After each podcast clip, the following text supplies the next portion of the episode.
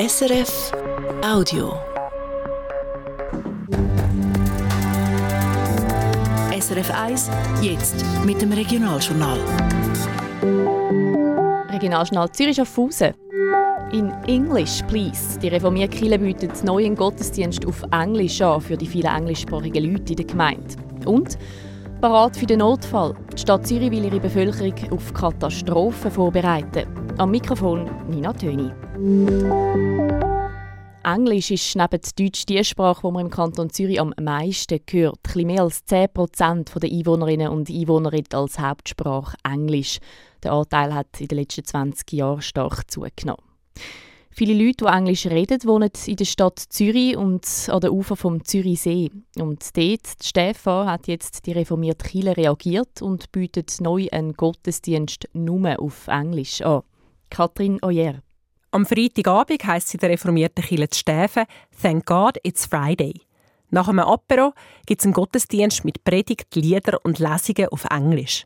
Es sei ein Bedürfnis in der Kirchengemeinde, sagt Monika Götte, Pfarrerin in der reformierten Kirche Stefan und Brechtiken. Weil wir viele Leute in der Gemeinde haben, die wir kennen, die zugezogen sind von irgendwo, zum Teil englischsprachig, aber auch aus anderen Ländern, wo bei Englisch einfach Kommunikationssprache ist, auch bei binationalen Paaren. Und ja, so Leute hat es viele jetzt in unserer Region. Viele von diesen Leuten können zwar genug gut Deutsch zu einem normalen Gottesdienst folgen, aber es ist halt doch nicht das Gleiche, sagt Monika Götti. Es ist ja immer etwas anderes, ob man in seiner Herzenssprache betet oder singt. Also das, ich kann sehr gut an einem englischen Gottesdienst folgen, aber meine Muttersprache ist Deutsch und meine Gebetssprache ist Deutsch. Das heißt, es ist für Menschen aus anderen Kontexten genau gleich. Und diese Menschen haben Anfang Februar zu Stäfen können in allerersten Freitagabend Gottesdienst auf Englisch gehen. 40 Leute sind gekommen. Zwar weniger als am Sonntagmorgen, aber das Pfarrteam hat sich gesagt, ab 30 Besucherinnen und Besucher seien sie mehr als zufrieden. In dem Sinne ist das ähm, sehr, sehr schön gewesen, ja, das Zusammensein, der Austausch von Menschen, die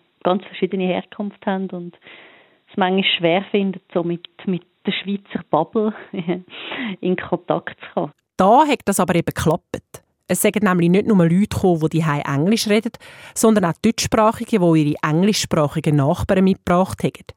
Das Angebot am Freitagabend soll keine Konkurrenz sein für den Gottesdienst am Sonntagmorgen. Der bleibe nämlich gleich, wie er sagt, ganz ohne Englisch, sagt Monika Götti. Es ist uns schon aufgefallen, wenn wir im Gottesdienst am Sonntagmorgen zum Teil englische Lieder singen, dass das jetzt nicht für alle gleich näher ist, oder? Weil, weil eine gewisse Generation, das ist eher noch Französisch, wenn es eine Fremdsprache ist, oder Italienisch. Oder es gibt wirklich viele Leute, die Englisch nicht verstehen, die jetzt erst am Sonntagmorgen rum sind.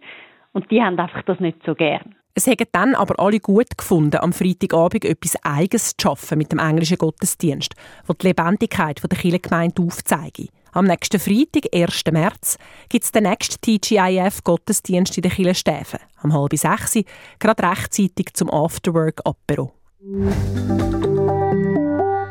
Die Stadt Zürich will ihre Einwohnerinnen und Einwohner für Katastrophen vorbereiten. Zum Beispiel bei Stromausfällen, Überschwemmungen oder einer neuen Pandemie sollen sie wissen, wie reagieren.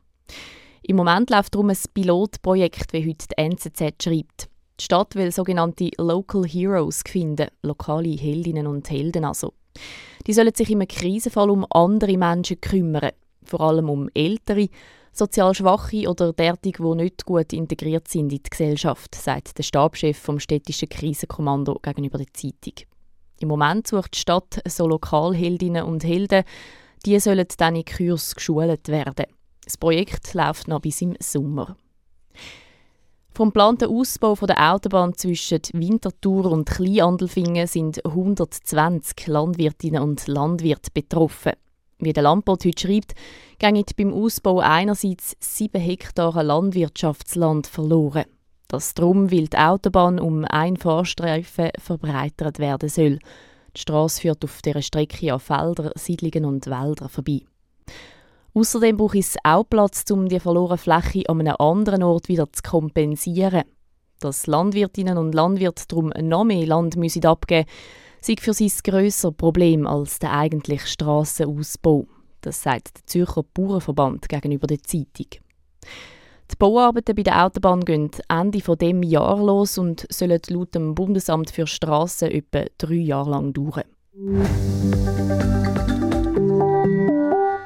Zum Schluss kommen wir noch zu den Wetterprognosen von SRF Meteo. Heute ist es meistens bewölkt, die Sonne zeigt sich praktisch nicht. Das Talwil und das Winterthur soll heute 9 Grad warm werden.